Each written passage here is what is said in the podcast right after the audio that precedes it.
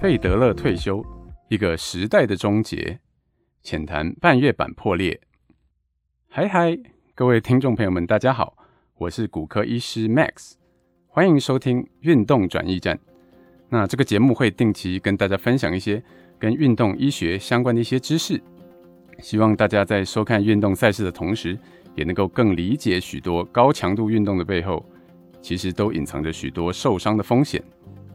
那这个节目也会利用一些运动员的新闻和国外的期刊互相结合，那让大家除了在看热闹的球赛之外，也能够更窥见一些门道。那今天，呃，Max 要跟大家分享的运动人物是一位网坛近二十年来的传奇。一般民众就算鲜少收看网球赛事，应该也都或多或少听过他的名字，因为他在网坛的整个生涯当中。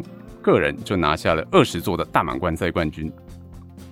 他优雅的挥拍，更让人觉得他将网球这项运动赛事的质感又往上推进了一个层级。那我讲到这里，应该大家都猜到我要说谁了。他就是外号瑞士特快车，那台湾近年来都昵称他为费爸的 Roger Federer。那他在今年的九月中正式的宣布，因为膝盖伤势状况未能好转的关系，即将高挂球鞋。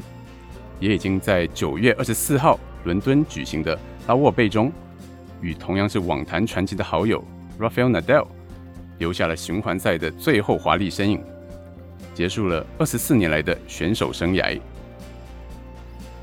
那网球迷们应该都不会陌生，也都知道费爸在二零一六年膝盖受伤开刀之后，复原状况依旧是一直起伏不定。在二零一八年拿下最后一个澳网。澳网的大满贯赛冠军后，甚至又再次开刀了几次。那我们根据新闻的报道，得知了让费爸生涯晚期表现不如过往的原因，可能是在于半月板的破裂。所以今天 Max 医师就要来帮大家介绍一下半月板破裂这个疾病。那我想一开始我们还是先从半月板的基本基础构造讲起。那我们假如用白话一点的讲法来形容半月板。它其实就像是膝关节里头的两块缓冲垫，那坐落在大腿的股骨和小腿的胫骨中间。那人的膝关节里头，内侧与外侧都各有一个半月板。那其实就像刚所讲的，这两块半月形的软组织，主要的功能就是可以让膝盖在活动甚至做高强度运动的时候，能够降低关节能量的冲击，进而去减缓骨头本身的耗损。我们再更简单的来说，半月板等于就是让我们膝关节可以维持保态一个相当重要的结构。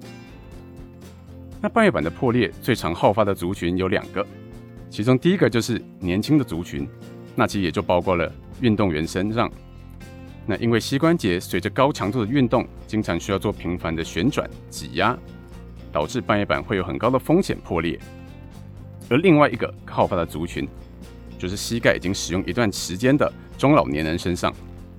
那不过在肌转上，这类型的族群就比较像是因为膝关节随着时间而频繁使用造成的退化性伤害。那半月板的破裂的症状最典型的，经常是随着膝关节的活动，在关节面上会有疼痛的感觉，甚至有些因为外伤造成的半月板破裂形态，因为破裂的程度太大。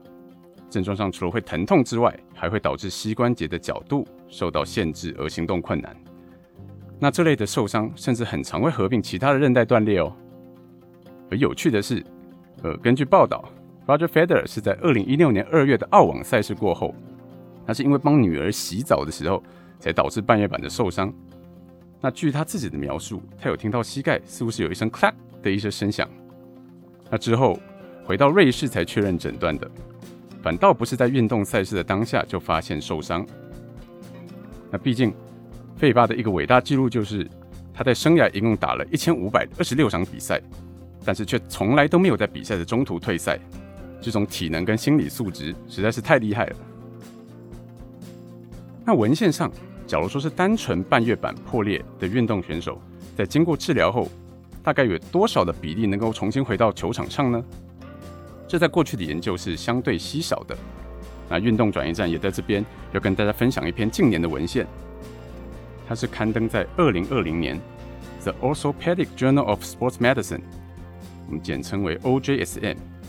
那这是一个 Impact 的影响力大概是三点多分的期刊。那它系统性的回顾了过去诊断出单纯半月板破裂而没有其他软组织受伤的运动员回到运动场上的比例。那他们总共统整了二十一篇过去的研究。那总共是有三百五十五位选手，那平均年龄大概是二十二岁。而根据统计，有八十三点一 percent 的选手在治疗或休息是有重新再回到运动场上的，整体的比例而言算是相当的高。而平均来说，他们也发现这些选手们在复原、再回到运动场上的时间大概是八点七个月。那他们也有一些呃较细节的研究，发现到使用微创关节镜做手术的复原时间，看起来是比过去开放性手术的时间还要来得再短一些。那不过这篇研究并没有详细的探究回到运动场上的表现是不是有办法跟过往的表现一样。那我想主要的原因还是。过去针单针对单纯半月板破裂的运动选手来进行的研究，真的是比较少量。不过这也提供了我们团队未来可能可以好好来进行研究的一个素材，也许对对整体的运动发展都可以有在更进一步的帮助。那话又说回来，假如真的有疑似的症状，会建议一般民众怎么做呢？当然，最简单的方式就是在医院找专业的骨科医师检查啦。那我们可以帮助您做膝关节的详细理学检查和基本的影像检查，去判断究竟是不是有半月板破裂的可能。那假如我们在理学检查上真的有高度的怀疑，安排个核磁共振是最好的方式，也是目前判断半月板破裂最为精准的影像检查。那后续的治疗方式，则是可以跟医师们再详细讨论。讲到这边，时间应该差不多了，今天就先分享到这里喽。运动转移站，我们下次再见。Thank you.